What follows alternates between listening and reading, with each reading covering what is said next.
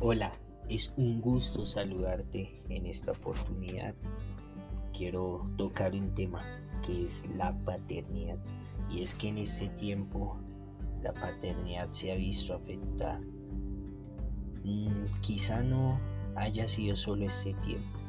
Quizá este tiempo sirvió para detonar y para revelar esas cosas. Así que quiero decirte que todos como padres hemos sido imperfectos, cometiendo errores con nuestros hijos, cuando hemos sido insensibles a sus necesidades, adictos al trabajo e irresponsables en muchos aspectos. Pero sabes, hoy podemos pasar de ser padres imperfectos a ser mejores padres. Acompáñame, te mostraré cómo.